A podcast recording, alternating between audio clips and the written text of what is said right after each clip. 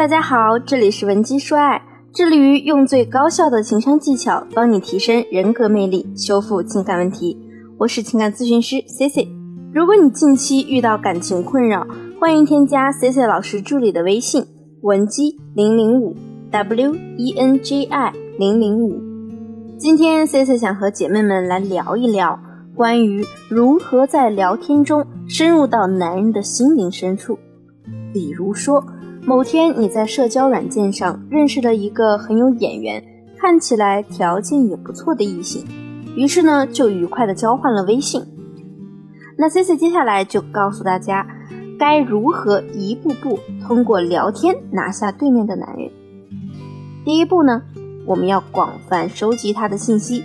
你可以去利用自己能掌握的全部路径，比如说在朋友圈做一次自我曝光，去吸引他对你的关注。我的学员美娜呢，在社交网站上逗留了几天，就匹配到了一个不错的男人。美娜翻了翻对方的朋友圈，发现仅仅有一张商务照片。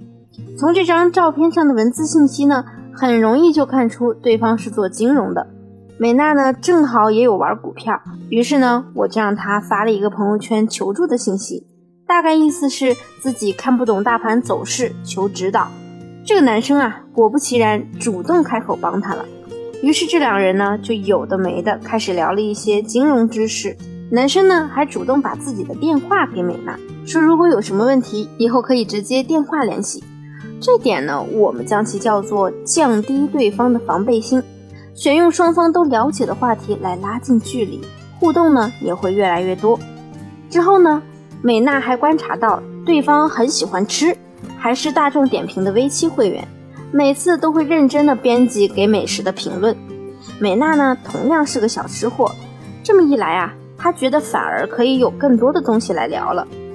之后呢，我帮美娜做了一个深入的信息分析，发现她的男神偏爱一些接地气的苍蝇馆，比如说烤羊腿、炸灌肠、铜火锅之类的。美娜当时啊跟我说，她有点小失望。因为她觉得对方发的那些都是很接地气的老北京小吃，说明呢他的社会还有收入水平不高。但是仅从一方面信息就判断对方水平不高也是不可取的。这个男生呢，他本身就是一个地道的北京土著，从小啊吃惯了这些小馆子，回国后呢肯定也会想念故乡的味道。这和他国外知名大学金融心理双学位的身份也并不冲突。于是我们让美娜换了个角度，去拿着对方对某个小吃店的截图，问他北京的风土人情，或者是问他这个店对他来说有哪些情怀。果然，男神呢就像是打开了话匣子一样，开始和美娜分享自己的成长经历和喜好。美娜也积极的把自己在家自制高颜值美食的照片分享给对方。对方呢，明显也很惊喜于美娜高超的厨艺，所以说聊天先深挖信息，挖掘到就算是你不认同，但是对方很喜欢的信息后，也要耐心去了解，说不定你就会有新的收获。再来说第二，聊天回拉，